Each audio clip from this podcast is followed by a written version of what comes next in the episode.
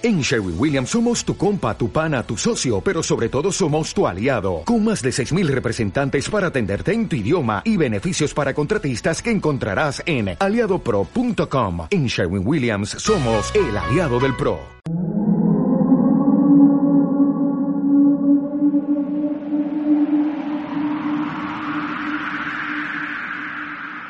Mirar al futuro resultaba una carga tan pesada como recordar el pasado y teniendo en cuenta su incapacidad para influir en el presente, la única opción que les quedaba era vivir sus últimos años sin pensar demasiado sobre lo que sucedía en una época tan extraña.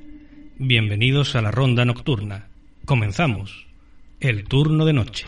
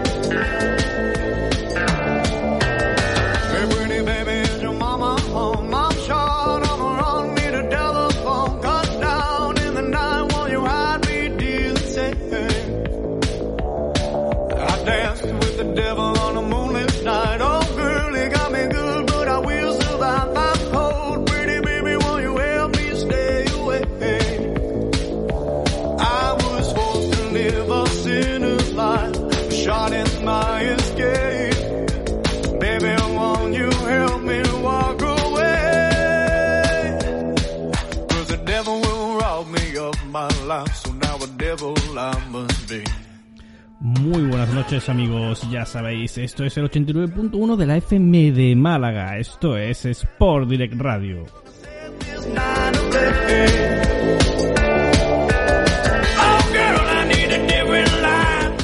Bienvenidos una semana más al turno de noche.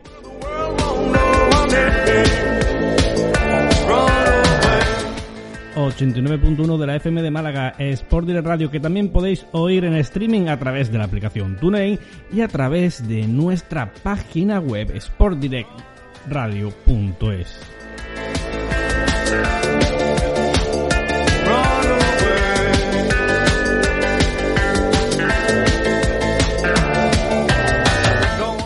También nos encontraréis en la radio online CLM Activa Radio.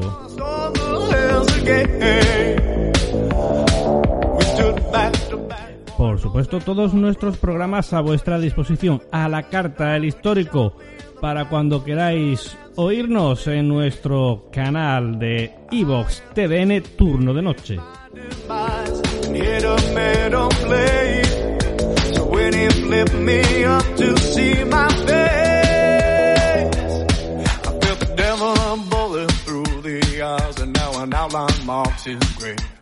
También nos tenéis disponibles en el canal de Evox de la propia CLM Activa Radio.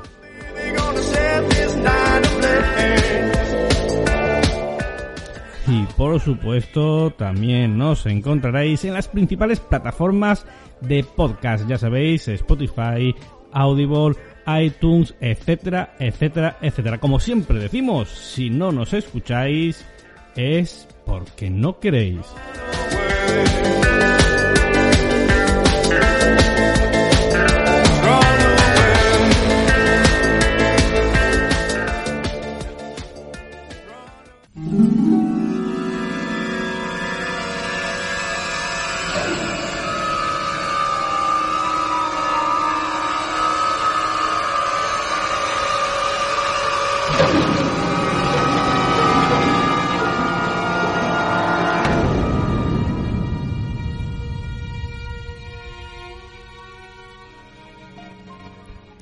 Amigos, poneos en contexto. Una mañana cualquiera de 1991, en el campo junto a Bacao, una pequeña ciudad en la parte oriental de Rumanía, Vasily Georgios, un agricultor de 63 años, pues le comenta a su familia que era un pequeño viaje de negocios.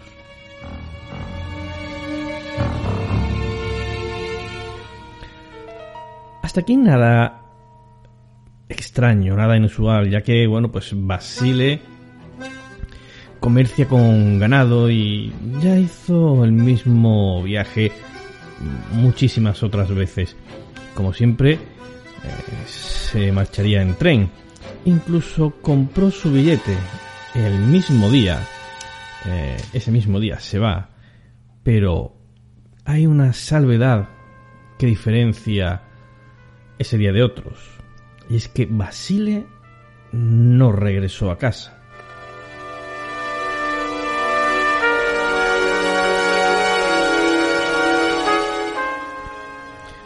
Basile es un tipo de costumbre, si siempre regresa a casa el mismo día.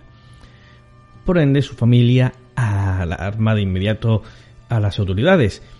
Pasa un día, nada, pasan dos, pasan tres y siguen sin tener noticias ni rastro de Basile. Eventualmente los días se van convirtiendo poco a poco en semanas y las semanas acaban por convertirse en meses.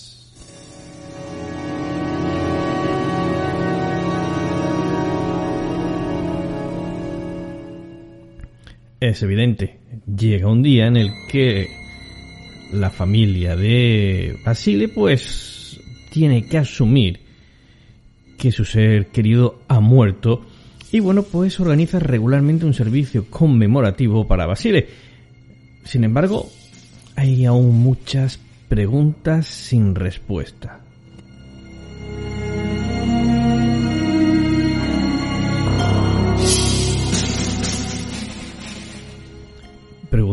Que no harán sino más que aumentar. El domingo 29 de agosto de 2021, cuando un automóvil se detiene frente a la casa de la familia de Basile, y sigue siendo la misma casa allí donde vivía hacía 30 años. Basili tiene ahora 93. Se abre la puerta, sale del asiento trasero del vehículo, Parece confundido, desorientado, pero su familia no puede creer lo que ve en sus ojos.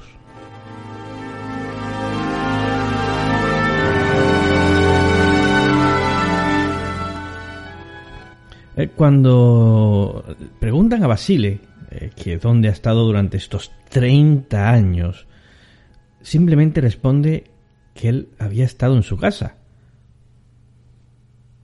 Se dan cuenta entonces de que ha aparecido exactamente con la misma ropa que llevaba puesta cuando desapareció 30 años atrás. Es más, aquel billete de tren, que al parecer nunca llegó a usar, aún se conservaba en el bolsillo de su chaqueta.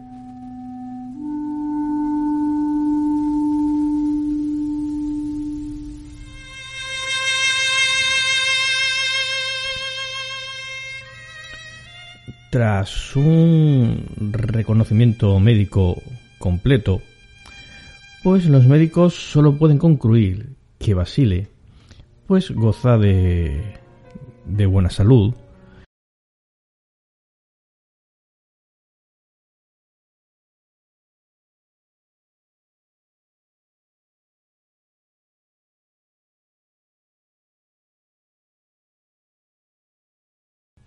pero sin embargo parece haber olvidado, bueno, haber olvidado, es que ni siquiera recuerda los últimos 30 años de su vida.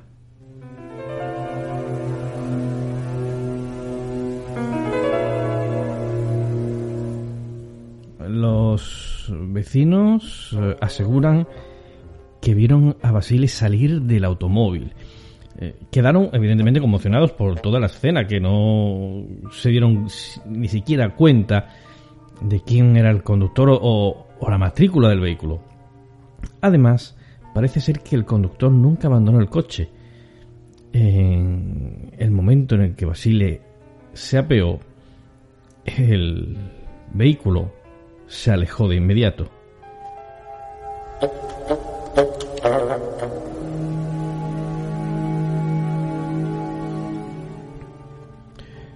Durante 30 años, la familia de Basile estuvo esperando desesperadamente respuestas. Sin embargo, lo que recibió fue a un abuelo 30 años mayor de la última vez que lo vieron y un montón de muchísimas más preguntas.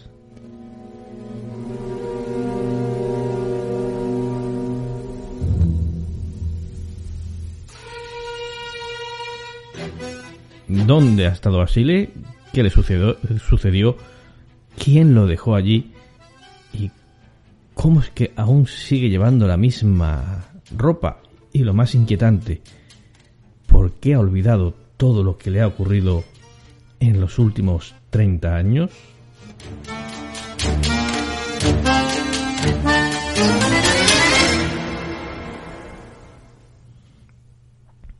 Bueno, pues cambiamos de tercio y nos vamos ahora con Nikolai Kozirev. Eh, alguien que fue tan admirado como vilipendiado por muchas de sus ideas. Entre los más polémicos descubrimientos están sus investigaciones sobre lo que él llamaba tiempo.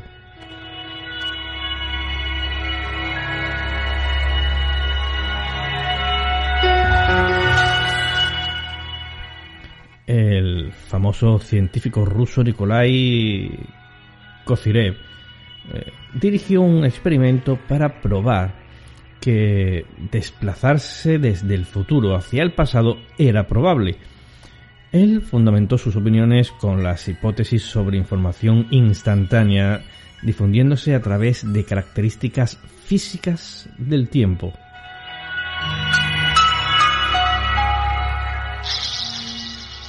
De hecho, Nikolai eh, llegó, llevó a cabo un experimento para probar que era posible el desplazamiento desde el futuro hacia el pasado. Incluso eh, supuso que el tiempo podría realizar el trabajo y producir energía. Según Kozirev, pues eh, dio a conocer una teoría que impactó no solamente a toda la URSS, sino también a todo el mundo. El viaje en el tiempo es posible a través de un espejo.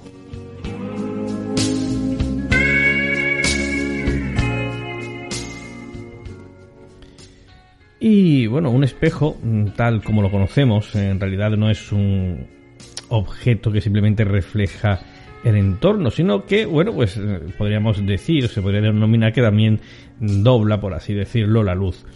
Es decir, si apuntamos a un espejo con un láser, el espejo de bronce o de cobre puede desviarlo en otra dirección. Esta función en realidad se llama doblar el rayo láser y como resultado pues se desvía hacia una dirección diferente. Nicolai inventó un espejo que era capaz de doblarlo prácticamente todo. Las ondas microondas, láseres, rayos ultravioletas, prácticamente todo. Y cuando decimos eh, prácticamente todo, queremos decir que se incluye también las partículas del espacio.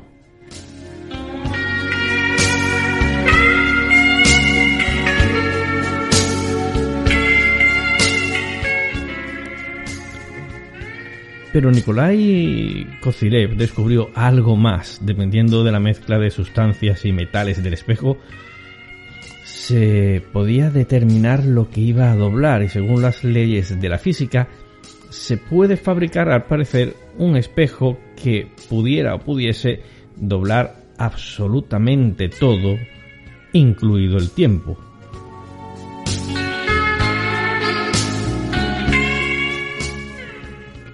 Nikolai Kozirev trabajaba en desarrollar un espejo que pudiese doblar el tiempo a nivel microscópico, a través del cual aseguraba poder ver el futuro 10 segundos antes de que todos los demás.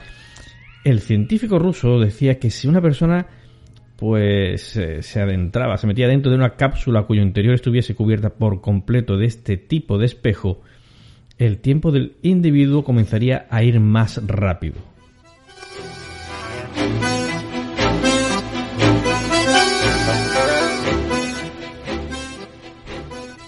Lamentablemente Nikolai Kozirev murió el 27 de febrero del año 1983 por razones aún no dilucidadas, justo antes de completar el experimento del cual estamos hablando.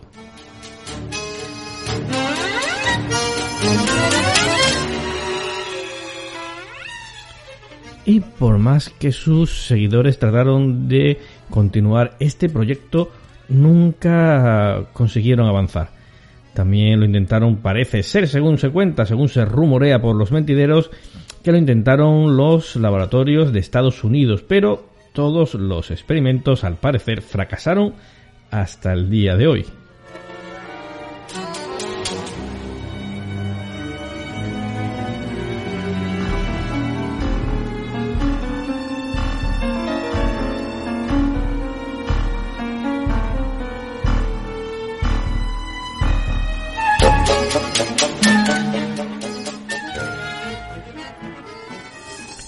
Veréis, ningún pueblo cercano supo qué sucedió con los Inuit, o mejor dicho, con estos Inuits de los que vamos a hablar.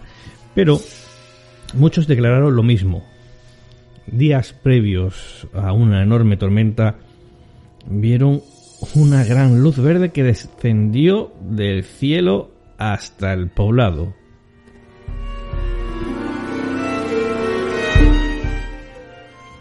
Eh, no fueron pocos los que pensaron que se trataba de una aurora boreal, pero ahora parece ser que estaban seguros que fue, fuese lo que fuese, aquel resplandor el responsable de 1200 desaparecidos.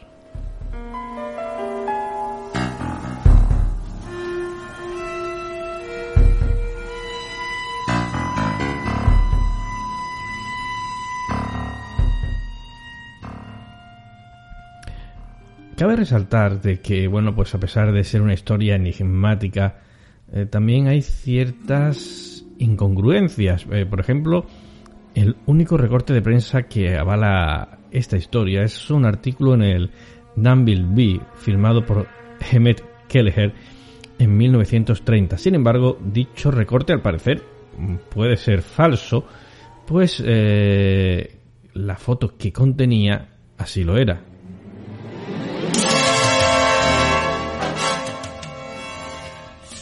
Por otro lado, hay testimonios de la Real Policía Montada, donde aseguran que nunca investigaron el caso como eh, relataron Label y Laurent. Y es que la propia lógica habla de lo imposible que sería de la existencia de un asentamiento de más de mil personas en tal latitud, ya que ni la caza ni la pesca eran lo suficientemente abundantes como para poder alimentarlos a todos.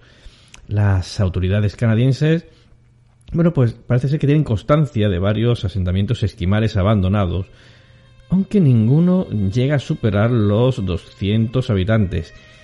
Esto sí es frecuente entre los inuit, de hecho, se les considera un pueblo seminómada.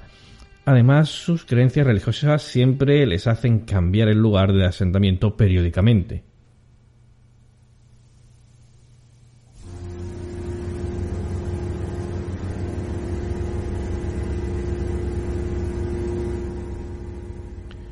Eh, por ello, las casas quedan abandonadas, pero no hay casos probados donde se hayan dejado objetos valiosos como kayaks o armas. Solo a un extranjero le podría dar la impresión de estar en un pueblo donde sus habitantes hayan desaparecido de un momento a otro al encontrar las estructuras abandonadas. Casualmente, el artículo de Emmet Kelleher inspiró libros como Stranger Than Science de Frank Edwards, quien fue el precursor de la leyenda actual.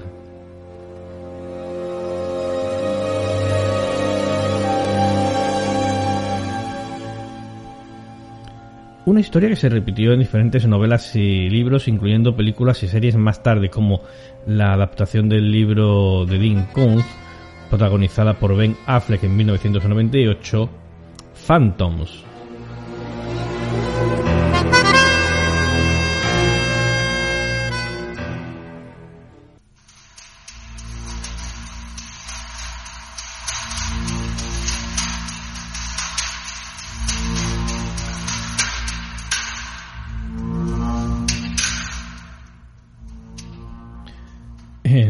de México, entre los estados de Chihuahua, Coahuila y Durango, se extiende un desierto conocido como zona del silencio, allí donde aparentemente sin explicación científica las ondas de radio se interrumpen, los relojes enloquecen y las brújulas se desorientan.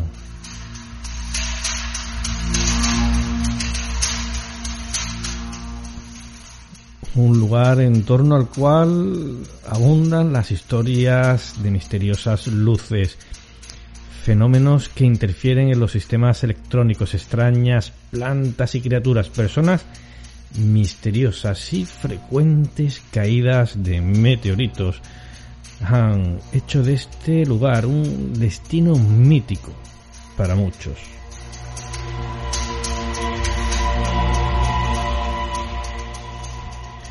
El lugar se ubica a unos 2.000 metros sobre el nivel del mar y curiosamente queda sobre el paralelo 27 de latitud norte, sobre el que también se sitúa el Triángulo de las Bermudas, la cordillera del Himalaya y las pirámides de Egipto. Se identifica por un obelisco de hierro oxidado de 2,5 metros de altura que sirve también para marcar la unión de las tres entidades.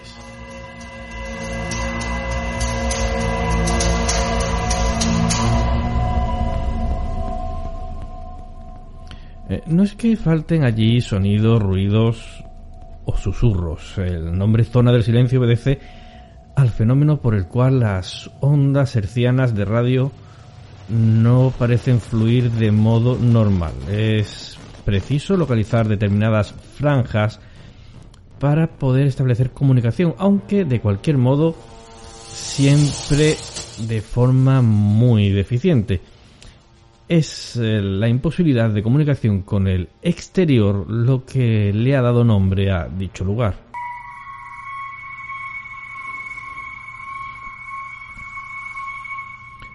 El área habitada por pequeños grupos de entre tres y cuatro casas eh, separados unos de otros por distancias extensísimas es un verdadero páramo. Sus piedras, sin contener hierro ni ningún otro material metálico, eh, son sin embargo magnéticas y atraen los imanes. Se cree que eh, allá por la prehistoria en la zona del silencio se, formó, eh, formaba parte de un inmenso lecho oceánico, lo que explicaría la presencia de abundantes sedimentos marinos y esqueletos de peces así como múltiples fósiles.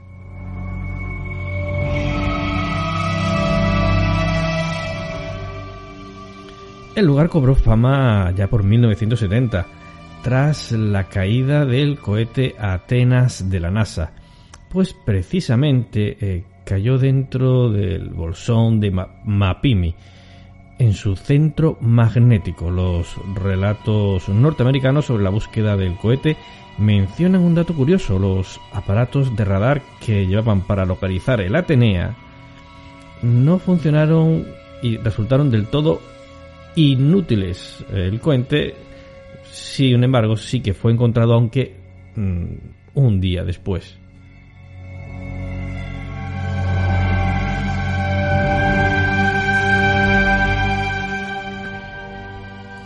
Posteriormente al hallazgo, en las cercanías se construyó una vía férrea por la cual eh, se llevarían el dichoso cohete. Además, con el pretexto de que estaba contaminada la zona, los estadounidenses se llevaron parece ser algunas toneladas de tierra para investigarla. A partir de tal suceso nacieron evidentemente, como os podéis imaginar, los rumores de que esa tierra tenía propiedades magnéticas desconocidas.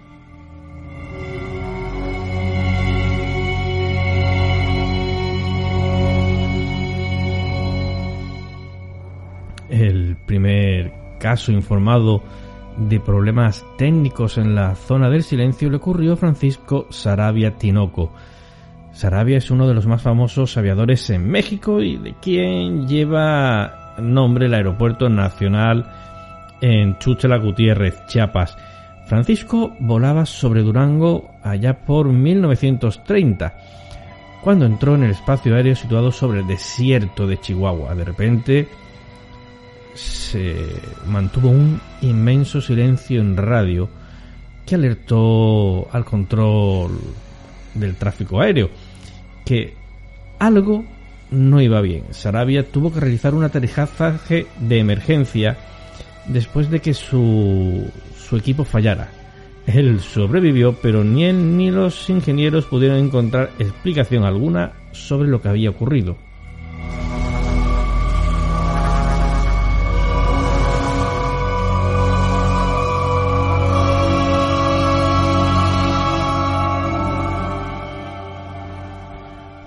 Otras historias hablan de un grupo de personas rubias, dos hombres y una mujer, que aparecen misteriosamente en varias partes de la zona del silencio. En una ocasión, parece ser que un turista consiguió hablar con ellos.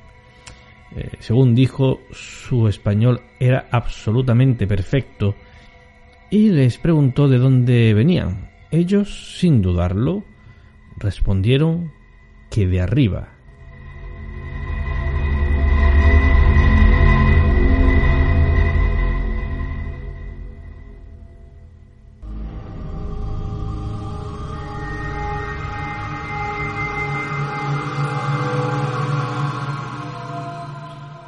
Bueno, es aquí la parte de leyendas sobre la zona del silencio, porque veamos qué nos dice la literatura oficial, la ciencia al respecto.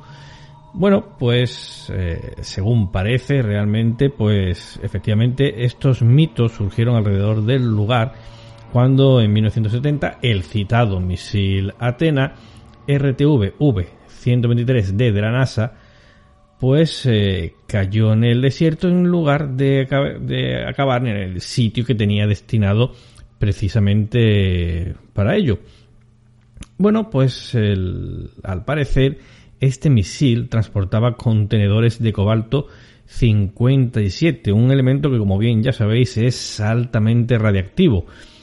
Y evidentemente, pues un equipo de especialistas tuvo que llegar para buscar el misil por tierra y aire.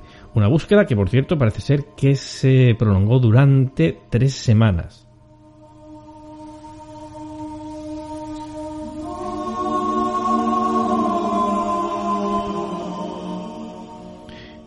Y efectivamente, como decíamos antes, en la zona de la parte de la leyenda, pues sí, parece ser que según afirman varias fuentes, se construyó una carretera o una vía de tren para recoger los restos y llevarlos de vuelta a su lugar de origen. Las cuadrillas de especialistas, bueno, pues anunciaron que efectivamente había anomalías magnéticas que impedían la transmisión por radio.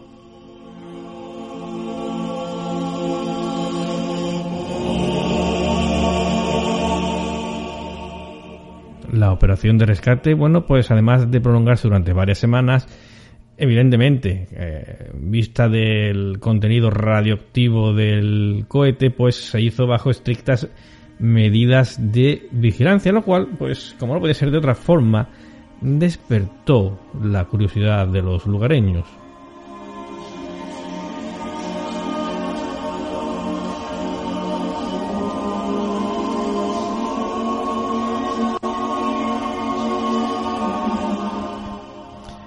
Esto sumado a lo anteriormente sucedido en 1930, como habíamos comentado con el aviador mexicano Francisco Sarabia, pues no era más ni menos que un magnífico caldo de cultivo para leyendas o quién sabe, a lo mejor no son tan leyendas.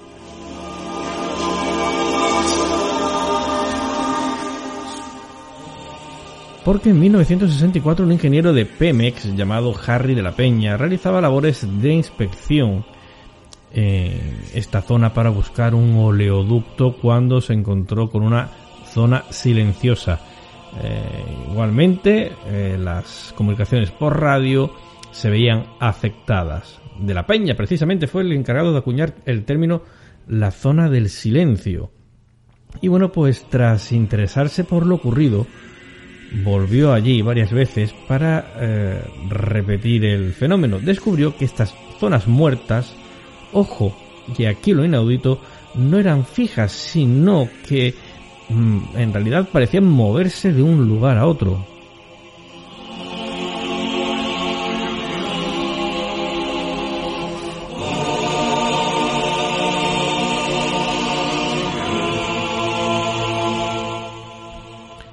Tiempo, la zona del silencio comenzó a tener fama de ser un sitio envuelto en enigmas, incluyendo presencias extraterrestres. Eh, no se sabe a ciencia cierta quién o quiénes iniciaron estas teorías de avistamientos de objetos extraños surcando el cielo, e incluso misteriosas luces en mitad de la noche.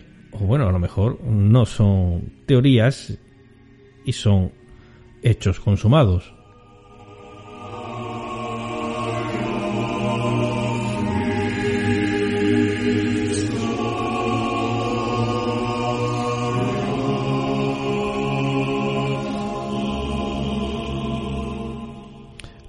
Partir de ahí, pues evidentemente eh, comenzaron a surgir otras historias alrededor de este lugar, pues, como que era sitio de una base extraterrestre, que la presencia de manchas de silencio hacen que el ruido sea imperceptible o que el lugar cambia de lugar para ser casi ilocalizable. Todo ello, pues son teorías más bien sin sustento alguno.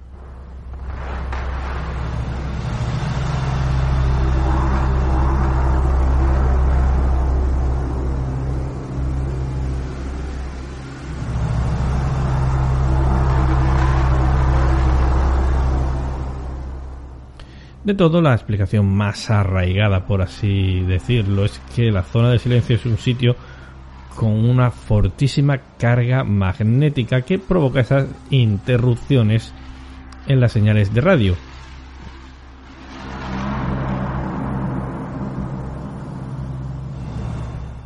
Nada, en principio, de fuerzas extraterrestres u otras anomalías tendrían que ver, por ende, con el fenómeno o tal vez sí.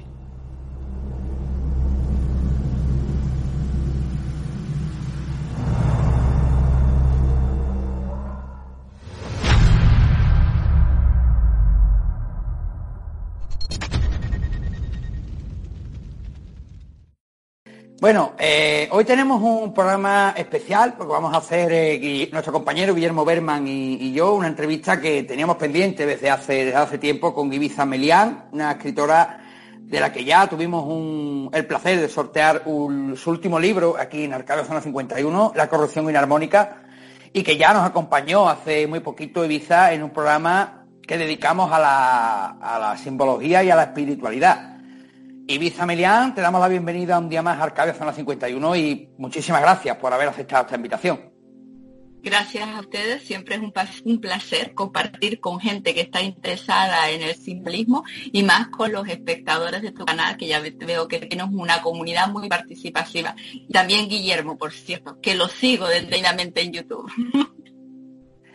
Por supuesto, el placer es nuestro y Guillermo Berman, quien ha tenido el placer de, bueno, me ha concedido tener el honor, porque el honor es mío, de hacerme acompañarme en esta entrevista a Bizamelián. Cuando se lo propuse no se lo pensó, así que Guillermo, bienvenido a tu casa. Pues, Jero, encantado de volver a estar aquí de nuevo contigo y sobre todo en esta ocasión tan especial como es la de la de poder participar en una entrevista con, Ibiza Melian, ¿no? Y lo dicho, es mutuo, ¿no? El canal de YouTube de Ibiza Melian, más interesante no puede ser. Los vídeos son como a mí me gustan los vídeos. cortos y claros, ¿no? No hace falta tampoco cuando uno sube un vídeo de un tema grabar 40 minutos, a no ser que sea una entrevista, ¿no? O, ya una, una, charla un poco más amplia. Pero la verdad que tanto los libros de Ibiza como, como su participación en redes es impecable, diaria, periódica y, clara, ¿no? Muy informativa. Tenéis, por cierto, decirle a toda la gente que, el, link al canal de YouTube de Ibiza Milian y a su página web está en la descripción del vídeo, así como los de Guillermo, por supuesto. Así que, Guillermo, yo te voy a dar el timón del programa para que conduzcas tú un día más, porque ya tienes dos o tres programas que son tuyos exclusivos, la música de la cábala en Arcadio Zona 51. Así que cuando quieras, pues comenzamos esta entrevista a nuestra amiga Ibiza Melián.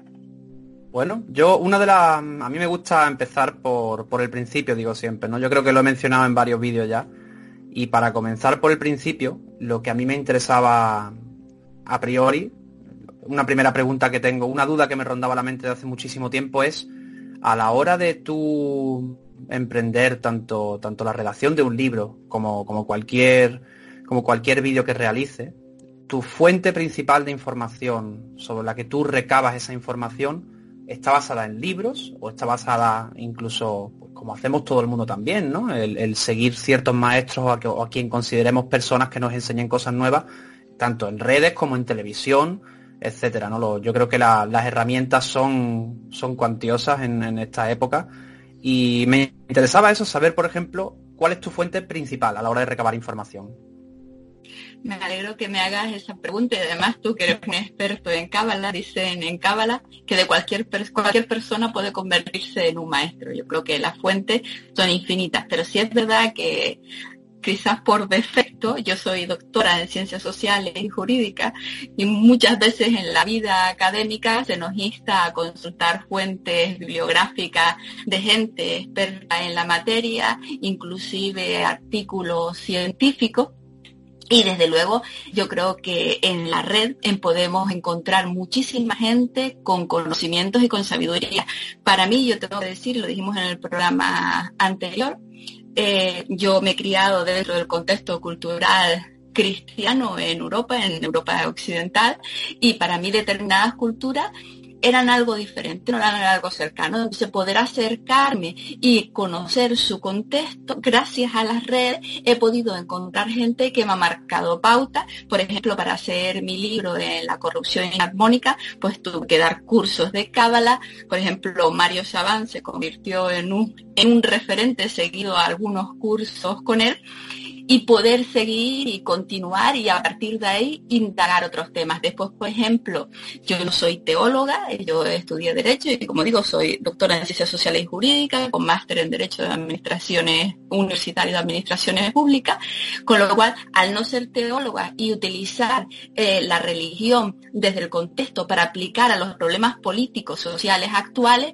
tuve que acercarme lo que es esa parte de teología. Y gracias a la red encontré una persona que facilitó unos cursos de un catedrático de la Universidad Complutense de Madrid de que mm, lamentablemente falleció hace 25 años y las clases eran de 25 30 años. Pero todos sus alumnos recopilaron una serie de material todos sus cursos los subieron a la red, tienen un canal de YouTube. él era el profesor Oliver Montserrat Antonio Oliver Monserrat y gracias a él pude casi hacer una maestría entera de lo que es toda la teología y el contexto cristiano. O sea, que para mí eh, la red tiene muchísimas bondades, permite conectar con gente diferente, permite una apertura de mente, eh, de, posibilidad y de, ver la, la perspectiva desde un punto diferente. Cualquier persona puede ser un maestro, como decimos, y yo creo que hay contenido muy, muy interesante. Yo quería, yo, quería, dime, dime, Visa. No, simplemente decir, y además le recomiendo a la gente que visite eh, la web, su canal de YouTube, que han recopilado toda la información. Y tengo que decir que desde el, momento, el primer momento que me puse en contacto con ellos, me facilitaron todo, todo el material.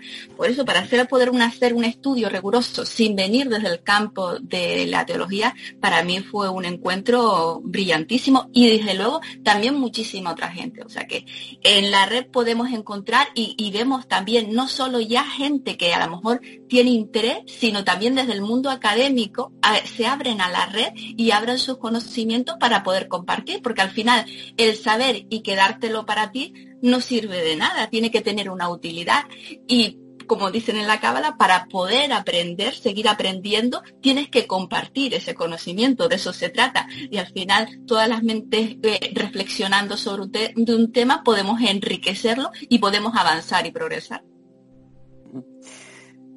Yo quería preguntarle a Ibiza precisamente por, su, último libro, La corrección inarmónica, y más en estos, eh, en estos tiempos ¿no? que estamos viviendo, donde, mm, donde tanto, tantos casos de corrupción se están, destapando en todo el mundo diariamente, pero donde yo más casos de corrupción eh, veo, los habrá en todo el mundo, eh, pero en Europa, por lo que sea, pues salen a la luz más rápidamente, ¿qué es lo que lleva a Ibiza a, escribir eh, un libro como La corrupción inarmónica? Mira, yo, yo creo que todo viene la experiencia, la experiencia vital personal de cada persona. yo he sido concejal de un pequeño ayuntamiento durante 12 años, venía, venía mi primero, lo que primero que me titulé para que vean las cosas de la vida y cómo cambia fue del sector turístico, pues yo creía que la promoción turística tendría que cambiar, se tendría que aportar desde un prisma más profesional. Vemos como ahora uno de los motores principales españoles es el turismo y cómo repercute en nuestra economía. Pues en base a eso, en ese ganas de cambiar, me incursioné en la vida, en la vida pública. Como digo, estudié graduado en Derecho, eh, tengo un máster de Comunicación Política, en Derecho a Administración pública, eh, llegué al doctorado, pero desde la perspectiva de que al final todo eso para lo único que sirve, esos estudios es para poder aportar tu granito de arena a los demás, es decir, en qué vas a contribuir tú a que esto mejore, que es de lo que se trata. Pues yo veía que había determinadas formas que daba igual que las hiciera Pedro, Juan o María, llamase como se llamase. Al final el sistema produce unos ciertos fallos. uno de mis primeros libros fue Historia de un, pueblo, eh, lo escribí sobre el 2008, cuando la plena crisis económica, y hablaba de un pueblecito que se llamaba alegóricamente Hambre, donde había una serie de caciques que mantenían todo el pueblo bajo la corrupción. Y entonces se dieron cuenta de cómo el, cómo el sistema español de la restauración, que va de finales del siglo XIX hasta cuando llega, bueno, prácticamente la República, antes estaría la dictadura de Miguel Primo de Rivera y después la dictadura banda de Belenguer, pues como ese sistema en determinados aspectos era muy parecido a la etapa democrática vigente cómo se repetían ciertos cauces. Entonces ahí, en ese libro, mm, empecé a mirar que en España hubo un movimiento que se llamaban los krausistas, donde Kraus tuvo una gran importancia. ¿Y quién era Kraus? Kraus era un filósofo alemán, pero que había sido masón. Entonces él lo que cogió fue todo ese conocimiento de la masonería y plasmó todo un articulado filosófico.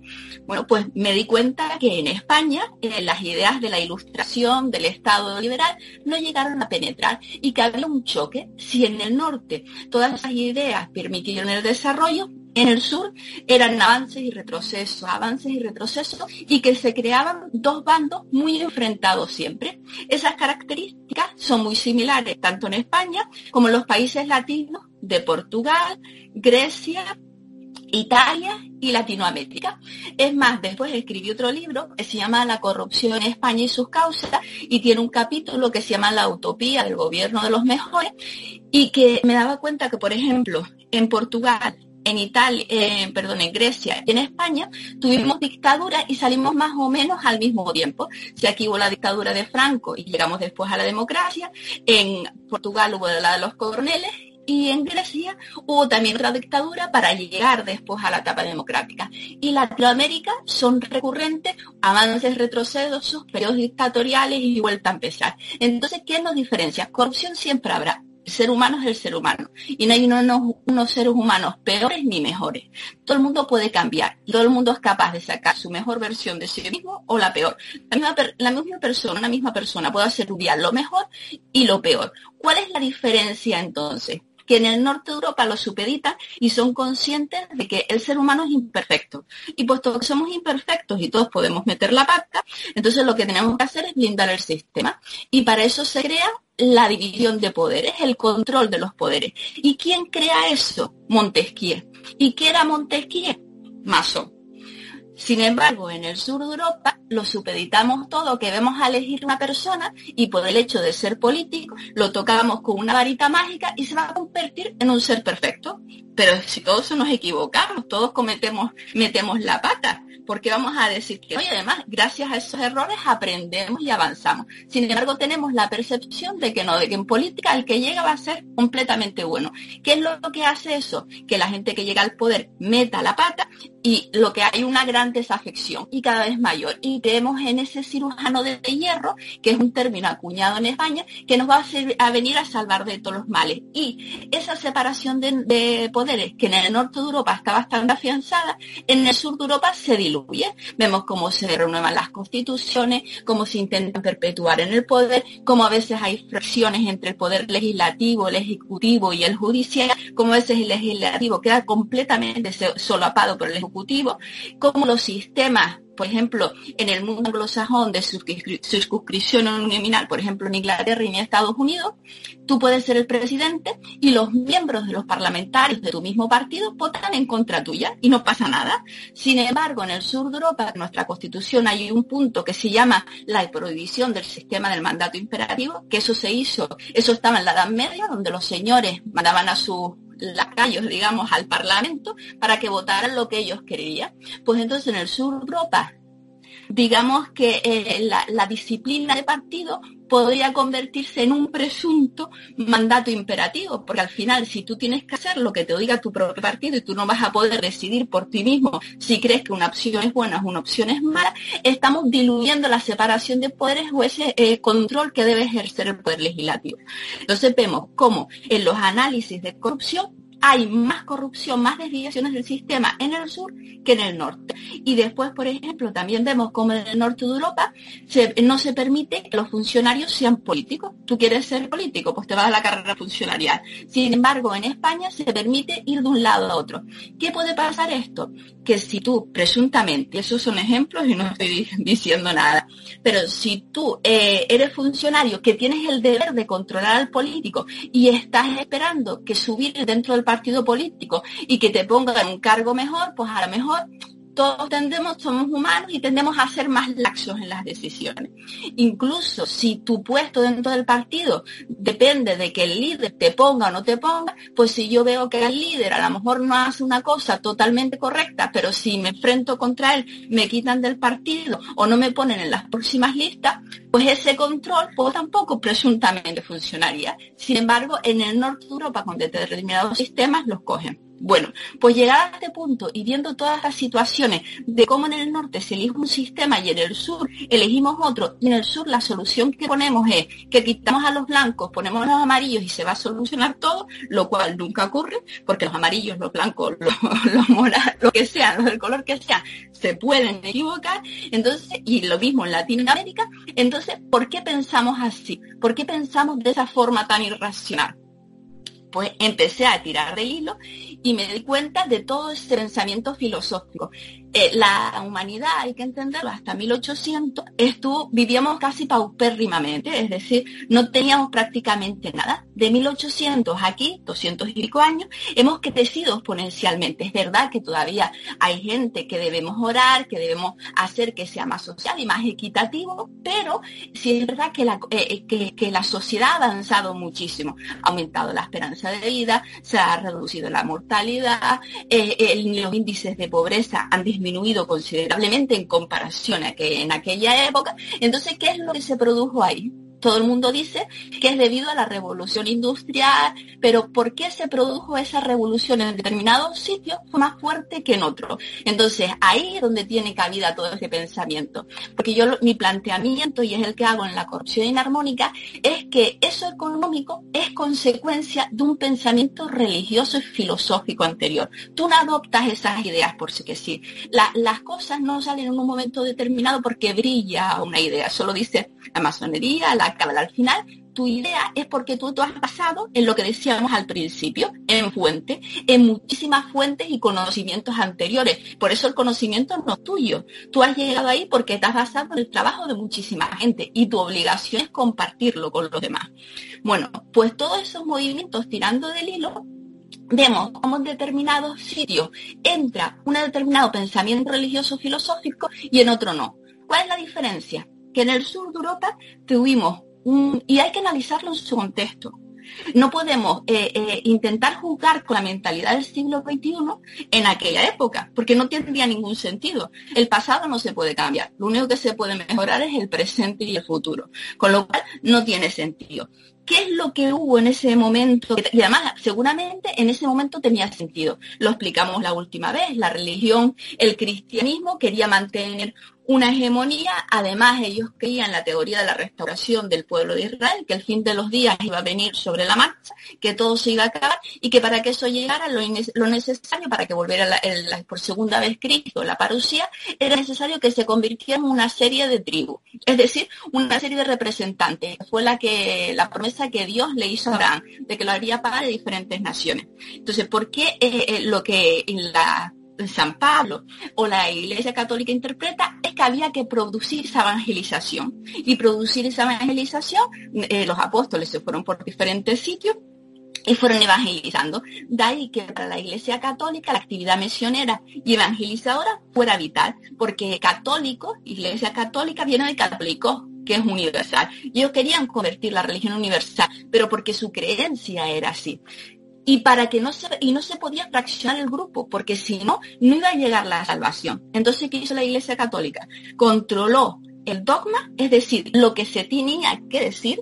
Eh, vemos como eh, los católicos no teníamos por qué saber ni leer ni escribir, porque el dogma lo recibíamos de, de los supuestos descendientes o sucesores de los apóstoles, que eran los obispos. Después en 1200 se deja que los sacerdotes, los presbíteros, den el, mensaje, se les permite que ayuden a, los a, los, a los obispos, pero tenían que ser esto. Tú no podías leer la Biblia. Y es más, en el 436 y cuando cae el Imperio Romano, en 476, eh, cuando cae el Imperio Romano, la Iglesia Católica se hace eh, heredera cultural del Imperio Romano y es la que mantiene toda la, toda la, evangelización. Entonces, intenta mancharse con el control, intenta mantener el grupo unido, todo el control y eh, todo el mensaje lo transmite en latín, cuando el pueblo no hablaba latín. Solamente cuando ya empiezan las reformas luteranas es cuando se empieza a hablar en, lengua vulgar. Las personas iban a la iglesia y la aprendían a través de símbolos, imágenes, pero no se entendía lo que decía. Y hay que recordar que hasta el Concilio Vaticano II, que fue en el 1600 y pico, eh, las, misas se decían en latín, con lo cual no entendía. En el siglo XIX, en España, había unos índices de analfabetismo y en el sur de Europa de cerca de un 90%, 80 y pico por ciento.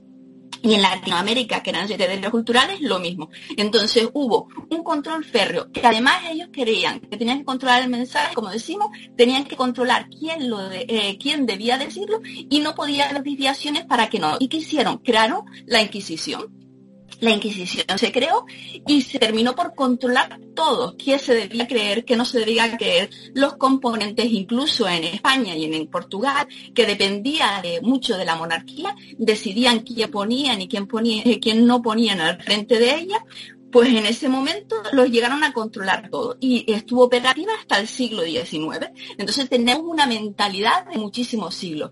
¿Qué es lo que pasó en el norte de Europa? En el norte de Europa vino un movimiento que fueron, todo este pensamiento venía de Egipto, los caldeos, Egipto.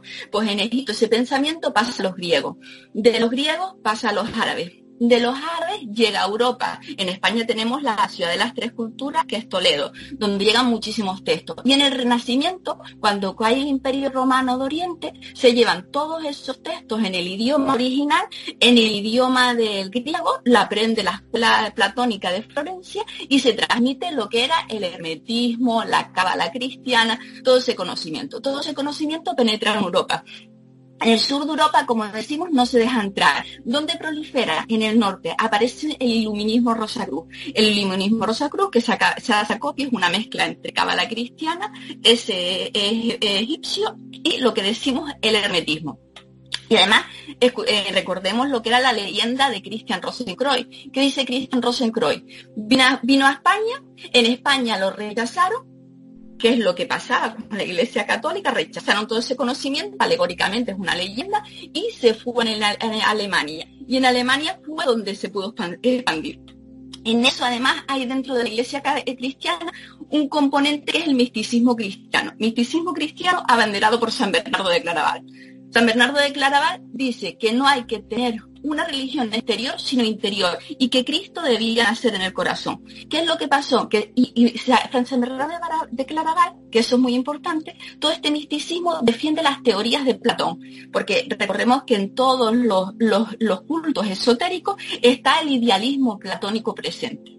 Sin embargo, en la Iglesia Católica hay un movimiento emergente que es el, la escolástica, que defendían a Aristóteles, un mayor que pretendían razonar a Dios. Sin embargo, eh, em, San Bernardo, que era el que hizo la regla de los templarios, dice, Dios no se puede razonar, sino se tiene que experimentar no, no puedes razonar, no se puede llegar a esa conclusión de que es Dios, sino tú tienes que sentirlo y sentirlo internamente. A lo mejor lo que siente una persona es completamente distinta a otra. ¿Qué es lo que pasó? Que las teorías de San Bernardo de Claraval pierden la partida. De San Bernardo de Claraval pasan a Joaquín de Fiore y esto es lo importante. Pasan a Joaquín de Fiore y Joaquín de Fiore plantea una teoría donde dice que el mundo se dividía, la historia se dividía en tres partes. La primera parte era la edad del Padre. La edad del Padre correspondía al Antiguo Testamento. En el Antiguo Testamento las personas eran esclavos. Después vendría la edad del Hijo, que es cuando llega el Nuevo Testamento y llega Cristo. Bueno, pues en esa, esa parte las personas todavía seríamos siervos, no seríamos esclavos, pero seríamos siervos, es decir, jóvenes. Necesitaría un intermediario para llegar a Dios. Ese intermediario es la propia iglesia, que es el interlocutor de Dios. Tú no puedes acceder a Dios directamente. Pero vendría una tercera etapa donde sé que se llamaría la edad del Espíritu Santo. ¿Y qué es lo que dice la edad del Espíritu Santo? Que en esa edad todo el conocimiento sería revelado y que en ese momento el ser humano no necesitaría intermediario alguno, sino que tú podrías conectar directamente. Ya no se harían falta ni reglas ni leyes. ¿Por qué? Porque todos habríamos descubierto nuestra chispa interior, como le llamaban los gnósticos, la estrella flamígera, como le llaman los masones, la rosa roja, como le llaman los rosacruces, diferentes puntos. Bueno, pues todos descubriríamos eso. Kant lo llamaba también y de ahí él hizo su teoría del imperativo categórico de hacer el bien por el bien mismo descubriríamos esa chispa, chispa y no tendríamos, no necesitaríamos ni leyes, ni gobiernos, no necesitaríamos absolutamente nada, porque haríamos las cosas porque nosotros entenderíamos que tenemos que hacerlo así, no porque alguien nos mande. ¿Qué es lo que pasó? Joaquín de Fiore, que algunas de sus tesis después de muerto, pues se declaran que no están dentro de lo correcto, tiene unos seguidores esos seguidores es el joaquinismo y el joaquinismo llega a la conclusión de que la iglesia exotérica de Pedro, que es la actual, daría paso a la esotérica de Juan. Todos sabemos que dentro del martinismo, dentro del rosacrucismo, dentro de la masonería, se suelen abrir los trabajos por el libro de San Juan. ¿Por qué? Porque es el más gnóstico de los evangelios tiene un principio en un lenguaje eminentemente gnóstico y es el más místico. Habla de la palabra y la palabra era Dios, términos que aparecen desde Egipto en las diferentes corrientes esotéricas.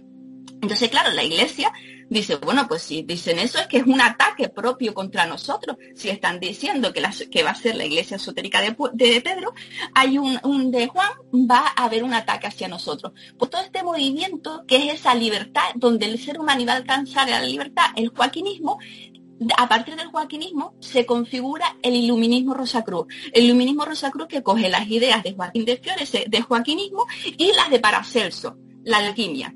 De ese movimiento Rosa Cruz penetra en la masonería. ¿Y qué, eh, quiénes son, qué, qué, movimientos son la masonería? La masonería se divide en tres partes, supuestamente. La masonería operativa, que es la de los constructores de las catedrales góticas, que es donde viene el término de logia, que era donde se reunían los masones, es decir, los constructores al lado de las catedrales para construir, era simplemente eso. Eran secretas porque todos los gremios de la época se dotaban de unas normas para trabajar, como el resto, Y cuando esa masonería operativa empieza a caer en la construcción de las catedrales, aparecen eh, los masones aceptados, es decir, se aceptan dentro de los gremios a otras personas distintas. Y en un determinado momento, cuando ya pasa todo esto, a partir de 1717, ya no hay esos gremios, no existe nada, se crea la Gran Logia de Inglaterra. La Gran Logia de Inglaterra, donde se configuran diferentes logias de masones ya todos aceptados. Eh, que es, esa masonería es teísta, es decir, se exige que se crean un Dios revelado. ¿Cuál es la, eh, digamos, lo renovador?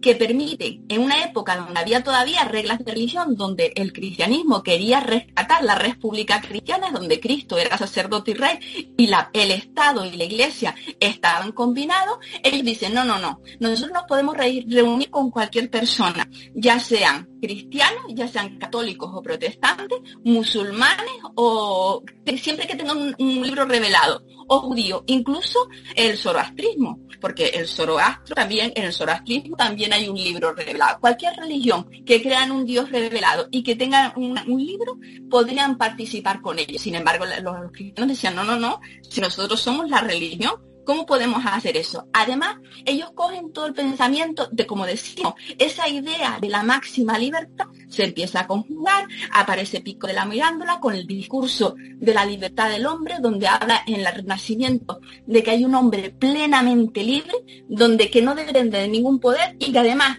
depende de él el ser mejor o peor. No hay tu, tu desgracia o lo que a ti te pase no depende de alguien externo, sino culpa tuya. Entonces tú mírate hacia, hacia, el interior para verlo. Bueno, pues todo este pensamiento recala en este movimiento y se preñan los principios del Estado liberal. ¿Qué dicen los principios del Estado liberal? Libertad de pensamiento, que no se puede mantener el poder en manos de unos pocos, que hay que separarlo, lo cual era revolucionario, porque era el, ya el nuevo régimen en contra del antiguo régimen, de la, eh, la sociedad feudal, la sociedad, las monarquías absolutas. Entonces, cualquier eh, despotismo, cualquier dictadura, siempre va a atacar a estos movimientos, porque al final lo que te está diciendo es, si tú eres libre, solo necesitas un gobierno para que regule, que convivamos, pero tu plan de vida es tuyo y ningún gobierno se tiene que se puede meter en tu vida ni te puede controlar, con lo cual todas las monarquías, todas las dictaduras la han perseguido. Eh, masonería, un movimiento esotérico que persiguieron tanto Franco como Salazar en Portugal, como Mussolini en Italia, como Hitler en, Alemania, como eh, Stalin, los comunistas en en Rusia, el comunismo Trotsky llegó a decir que había que matar a fuego rojo a todos los masones y el único país del mundo, estuvo la masonería estaba prohibida, el único país del mundo en el que se permite la masonería es Cuba y en Cuba, porque debido a su situación paupérrima en la que vivían eh, las personas, hay una cosa en la masonería que es que eh, ellos deben ayudar a los demás, deben ayudar a los demás. Entonces, ¿qué se hacía? Se permitía la masonería para que si alguien se moría o pasaba algo, que se ayudasen entre ellos, con lo cual el Estado, poco más que ya no necesitaba ayudar a estas personas. Bueno, pues todo este movimiento se crea. ¿Y qué es lo que pasa en Europa? Que las élites políticas lo asumen es más, por ejemplo, eh, ponemos el caso de Suecia. En Suecia los principales monarcas eran masones. Entonces todo este eh, pensamiento penetra. Sin embargo, en España el único rey masón que hubo fue el hermano de Napoleón. Ningún otro rey masónico. Y en Italia, y de los únicos monarcas masones que hubieron fueron los familiares de Napoleón. Nadie, absolutamente nada.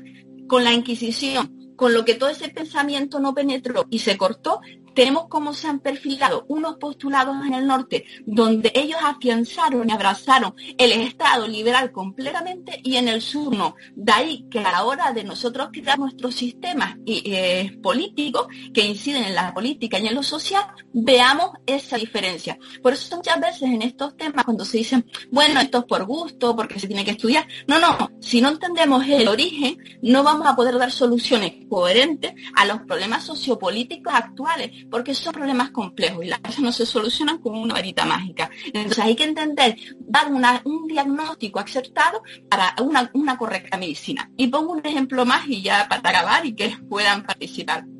En, Suecia había una corrupción galopante. Eh, había una evolución galopante a finales del siglo XVIII. Habían perdido su batalla contra Rusia y estaban en la misma situación que España. ¿Qué pasó en España? Nosotros perdimos las últimas colonias de ultramar. En esa pérdida fue una catarsis para los españoles del Felipe II, el imperio donde no se ponía el sol. Eh, habíamos, lo habíamos perdido todo. Teníamos, como decimos, un analfabetismo galopante, unas discrepancias dentro del Estado abismales de haberlo tenido todo. No entendíamos cómo habíamos llegado a situación. Pues en Suecia era idem de idem. ¿Y qué hicieron en Suecia? En Suecia, de una corrupción galopante, de una, una población que tenía una desafección hacia, sus poderes políticos porque la habían perdido todo y están en una situación mal, llega un momento que llega un masón y reforma el sistema, abraza los principios liberales y los implanta. Y era un masón. Y como decimos, la monarquía, cada uno de los monarcas pertenecía a la religión. Lo mismo en Bélgica, lo mismo en Inglaterra, lo mismo en Holanda, en Alemania dirigente. Entonces las, eh, logias se convirtieron en academias de formación, donde los primeros grados, en el de aprendiz, compañero y masón, te, enseñaban los principios esotéricos, pero en los, en los altos, por ejemplo, en ritos José y aceptado, que pertenece a la Gran Logia de Inglaterra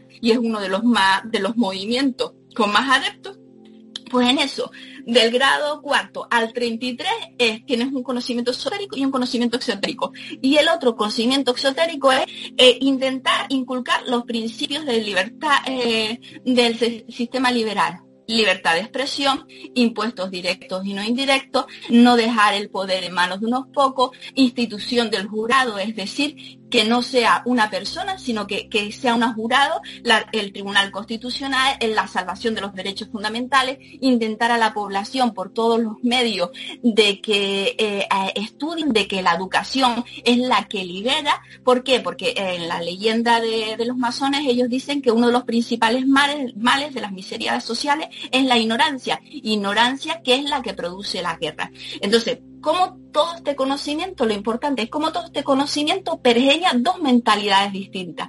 Una en el sur donde jamás llegó y una en el norte, que tiene implicaciones a la hora de decidir. Y después la última apunte, que también lo pongo en mi libro.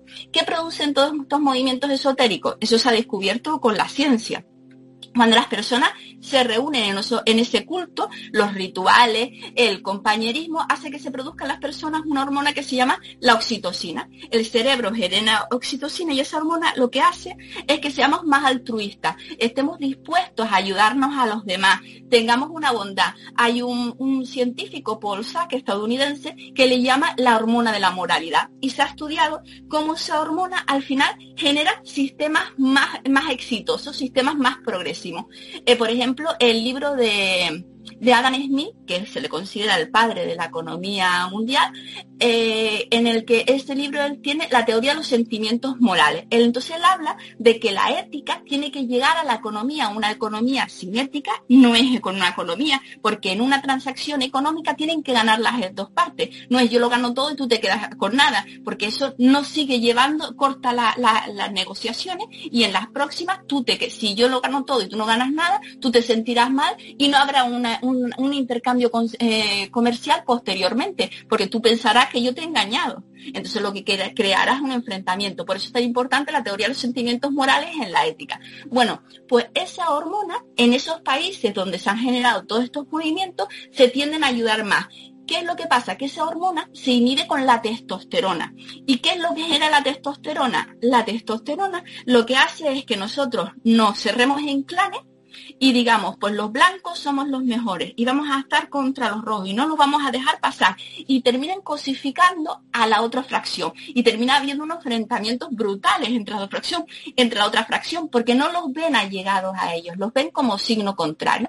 Y en España, ¿qué es lo que tenemos? Las eternas, que como lo denominó Ortega Gasset y muchísimos, muchísimos más, eh, lo dibujó también Goya en su cuadro Duelo a Garrotazo, las dos Españas, esas dos Españas que están en internamente enfrentadas y que son incapaces de reconciliarse. Decía Salvador de Madariaga que la idea o el objetivo era llegar a la tercera España, la, la integración y el progreso.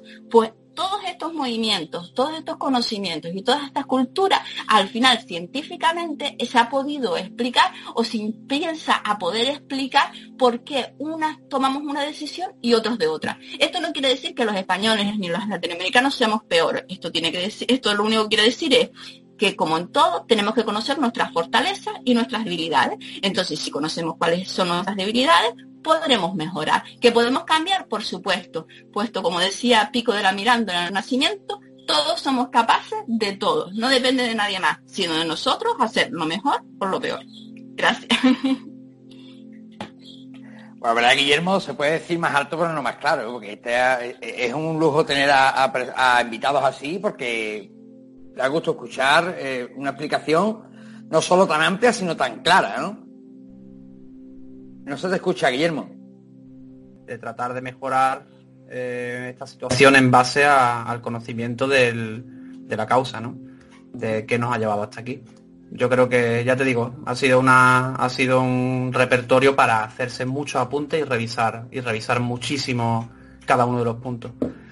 Sí, porque además no, solo nos lo explica, sino que además se aprende, porque aprendemos cosas y, apoyo totalmente eso que tú has dicho, de repasar el vídeo, tomar apuntes y, apuntarlo todo bien y repasarlo, porque ciertamente es muy, muy interesante. Eh, vamos a pasar a la siguiente pregunta, Guillermo, si te parece. Sí, esta va a ser un poquito más cortita, es algo más, personal. Y eh, una de las cosas que me interesaban era saber eh, por ejemplo, si, si tú consideras haber tenido alguna vez una experiencia paranormal o una experiencia concreta eh, a, la que tú no hayas podido llegar a una conclusión lógica del por qué, ¿no? No. no. ¿Eh? Yo, yo ya te he dicho que iba a ser cortita. no, yo tengo que decir que no. Es más, Mira, eh, si algo aprendido a la vez del estudio todos estos movimientos, que al final en la esencia, además yo felicito a los que ven este programa, porque muchas veces que eso se ve como algo anecdótico, para que vean de dónde está el origen de muchas cosas. O sea, lo importante es conocer todo esto. Bueno, pues en, estas corrientes, y como, decimos, como decíamos anteriormente, de lo que se trata es de llegar, eh, bueno, que tú sabes muchísimo más que yo de, de Cábala, al final los judíos dicen llegar a la de Bekut, a la unificación con el Señor. Eh, en el sufismo se habla de Tawhid y en el, los cristianos hablamos de eh, que el renacimiento de Cristo en el corazón. Eso lo decía el maestro Eka, que fue uno de los grandes místicos cristianos.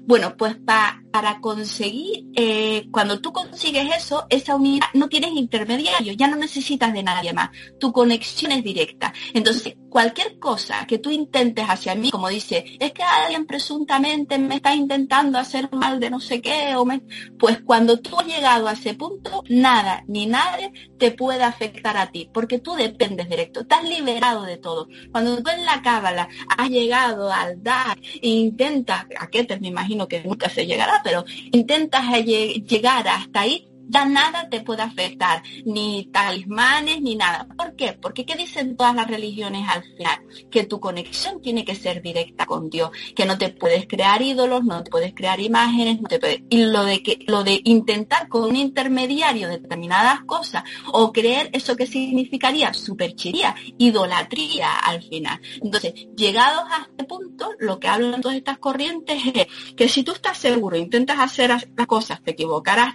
correctamente ya puede venirse el mundo abajo, que tú vas a seguir hacia adelante. Entonces, lo que tenemos que hacer es creer en nosotros y, como decíamos al principio, nos equivocamos infinitas veces y a veces, aunque nosotros le echamos la, es más fácil echarle la culpa a los demás, tenemos que analizarnos y decir, oye, pues metí la pata, no pasa nada, si es que no pasa nada, si es que lo mejor es aprender de los errores, tampoco vamos intentando hacer las cosas de no perjudicar a nadie y haciéndolas de buena fe, te vas a equivocar, pero vas a aprender, porque al final la vida es eso, un aprendizaje, supuestamente venimos aquí para aprender, para intentar mejorar y progresar, no para mantenernos. O sea que no. Por supuesto, por supuesto. Por eso que, que yo siempre cuando hablo en privado con Guillermo, siempre le digo, y él me lo dice a mí, que le, gusta, ¿no? Y a mí me gusta la manera que tenemos de hacer los programas, porque siempre, ¿verdad, Guillermo? Intentamos tener, cuando es un programa a lo mejor dedicado a temas paranormales, intentamos tener siempre la vertiente de los parapsicólogos, por así decirlo, pero también la vertiente científica, porque aprendemos todos de todos y siempre siempre es bonito abrir puntos de vista y abrir los ojos y la mente a, otros horizontes, ¿verdad, Guillermo? Es algo que siempre... yo, yo, soy yo soy partidario de eso, siempre de tener otros horizontes y... Por supuesto, Pero también, por supuesto que también digo una cosa, eh, yo creo que hay muchas cosas, eh, como lo dicen también Guillermo, que es más entendido que yo, sabe, lo del SOP, el secreto. Al final todo el conocimiento está creado, pero nosotros no lo tenemos. Entonces hay que revelarlo, hay que intentar revelarlo. Lo que nosotros, eh, seguramente si nos vamos a la Media y cogemos una vacuna, para eso para ellos era magia. Cuando hablamos de los alquimistas, hablamos de Paracelso, es que era mago. Al que al final eh, Paracelso era un médico, eh, eh, la sífilis, que era una enfermedad que se moría a muchísima gente, pues gracias a Paracelso intentó, descubrió un medicamento que se utilizó hasta hace, bueno, hace un siglo, hace recientemente se utilizaba lo que él había, había y lo mezclaban eran plantas, las que llamaban presuntamente brujas, que, bueno, aparte de todo el machismo que se utilizó contra las mujeres en determinados momentos y que viene de, determinadas connotaciones, eh, eh, lo que se hablaba es que eran eh, mujeres que conocían conocimientos ancestrales que era de mezclar plantas. Oye, esas plantas, ¿dónde se mezclan? En los laboratorios. Es más, los alquimistas, hay un libro que se llama el Mutus Liber. En el Mutus Liber su emblema es Ora, lee, lee, lee, relee, trabaja y encontrará. De lo que se trabaja, de lo que se trataba era de aprender ese conocimiento y mejorar. ¿Y cuál es uno de los, de los, de los, de los nomenclaturas, los nombres que tenemos para la ciencia hoy en día que se utiliza? Laboratorio. Pues laboratorio venía de los alquimistas, porque era hora es labora. Es decir, eh, y que venía de los benedictinos, también lo utilizaban eh, este lema. Es decir, eh, eh, trabaja y si Dios te lo permite, mm, cuando tú reces mucho, pues al amor te da ese don y gracias a él podrás llegar a algo. Pues al final todo eso que en aquel momento se veía magia, hoy la ciencia lo ha visto poner en, eh, su punto. Y todavía tenemos un gran desconocedor y digamos que todavía no hemos llegado a todos sus pericuetos de qué es lo que se produce en nuestro cerebro hasta qué punto la focalización de energía, la focalización de pensamiento, eh, la, la, la égora se llama, cuando, o eh, cuando en, en determinada grupo dice que cuando varias personas se reúnen, que por ejemplo se ha intentado, ¿no? A través de la oración cristiana, cuando varias personas se reúnen y focalizan todos sus pensamientos, esa energía que es capaz de producir esa alteración. En el antiguo Egipto, ellos lo intentaban a través del pensamiento, que era para ellos, era lo primordial, llegar a ese estado puro, ¿no? llegar a ese estado de pensamiento, ellos a través de ese pensamiento intentaban modificar las alteraciones físicas. Es decir, lo que nosotros llamamos más, lo que presuntamente era magia, con ese pensamiento modificarlo. Pero ¿qué tenían los egipcios? Los que practicaban la magia en los egipcios eran los magos del Estado egipcio, que eran los representantes del faraón. Y siempre tenía que ser, solo se dejaba a las personas con pensamiento puro, es decir, con, una intencionalidad siempre correcta. Es más, si se cogía a alguien haciendo magia eh, fuera de esos estamentos o para fines que no eran los correctos, te podrían incluso hasta matar. Y hay un, lema en el Talmud en el que dice 10 medidas de magia bajaron al mundo. Egipto se llevó nueve y el resto del mundo la otra. Pero ¿qué era magia? Mucho de eso que ellos magia, la ciencia, como decimos, quería ponerlo conocimiento con hormonas como las que han descubierto, como la oxitocina, como la testosterona. Como decía Giordano Bruno, murió en el 1600, lo quemaron vivo en la hoguera por decir que había, que la Tierra no era única. Es decir, que no solo había eh, vida en la Tierra, sino que había infinito infinitos mundos como la Tierra con infinita vida y lo quemaron en 1600. En aquel momento que aquello pareció, vamos, eh, la mayor abominación, hoy empieza a atisbarse que por qué pues, tenemos que ser nosotros en un infinito universo los únicos. Llámese lo que se llame vida, lo que se podrá encontrar ahí, que no se sabe. Pues eso es la ciencia. Entonces, ¿qué es la magia? La magia es lo que, como decimos en la Edad Media, una vacuna.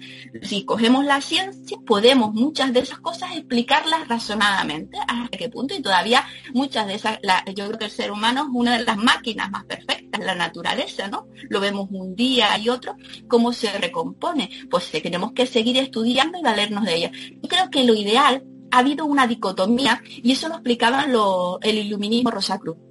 El iluminismo Rosacruz decía, cuidado cuidado que el racionalismo excesivo puede llevar al fanatismo, nos puede llevar a sitios desviados. Lo decía el iluminismo Rosacruz. Lo advertía San Bernardo de Claraval, estamos hablando en el 1200, en el que se separara la religión con ese racionalismo, con ese racionalismo excesivo. Cuando se llegó al periodo de la ilustración, se intentó decir, pues todo este conocimiento que venía de antes, de miles de años anteriores, esto no sirve nada de nada y solo es el racionalismo. ¿Qué es lo que dice la Cábala? Que si tú la Jomá, no la, el la biná, que es la razón, no la mezclas con la Jomá, que es la intuición, al final te puede llevar al fanatismo, al dogmatismo, al rigorismo y no vas a alcanzar nunca el DAT y en otras, en otras, en otras corrientes igual. Yo creo que por primera vez después de esa contraposición férrea entre esa espiritualidad, entre esa conexión interna, entre todas esas cosas con la, el racionalismo, se está llegando a un punto que los investigadores se han dado cuenta que oye, ¿y por qué no combinamos? Cuando decimos, por ejemplo, ahora que ha pasado todo esto, que no es magia, pero todos sabemos que si tú tienes una, comes bien, haces deporte, tienes pensamientos positivos, intentas no llevar estrés, eso sube tu sistema inmunológico. Si subes tu sistema inmunológico, eres menos tendente a enfermarte a determinadas cosas. Y si te enfermas, lo que puede ser es que no te dé tan agresivamente como en otro, que tú tienes que ir siempre al médico. Y siempre la ciencia acompañada lo primero. Eso decírselo todo el mundo. Al médico hay que ir porque son profesionales y gente que está estudiando siempre y, conocimiento es avanzado muchísimo, pero que se puede complementar para mejorar, es decir, un, una comida sana, una vida sana y demás. Por todo esto la ciencia le está poniendo a nombre a cosas que antes se veían como magia. Y yo creo que cuanto más avancemos, pues determinadas cosas se podrán descubrir, descubrir cuál es ese razonamiento y se podrán conjugar las dos materias, que yo creo que no son enfrentadas, sino se pueden complementar perfectamente. Pues Ibiza, eh, yo te voy a emplazar a, otra entrevista como tú tengas mm, hueco, porque ya hemos comprobado que tienes una agenda muy muy apretada y eso es buena señal, señal de que tienes, de que tienes trabajo. Así que yo te voy a agradecer enormemente que nos hayas querido acompañar este ratito a Guillermo y a mí en este canal que ya es tu, tu casa y cuando tú amablemente puedas o tengas el gusto de, de querer estar con nosotros, pues eres bienvenida, por supuesto. Yo para mí un placer, se los agradezco, se los agradezco muchísimo y de que poder compartir y hablar y charlar con todos los amigos de esos temas que nos apasionan a todos, yo creo que es una gran alegría, un gusto y por supuesto que siempre estaré contenta y dispuesta y será un placer a que me invites a tu programa y buscaré, porque con esto de escribir y demás, pero yo buscaré, lo pondré en mi agenda, yo soy muy, muy meticulosa y lo apunto y cumplo. Perfecto, pues como tú, como tú tengas un hueco, nos avisas a mí o a Guillermo y eh, rápidamente te preparamos un programa. Y a Guillermo, eh, darle las gracias por habernos querido, por haberme querido acompañar, eh, todo un placer. Y, Guillermo, un placer, tío.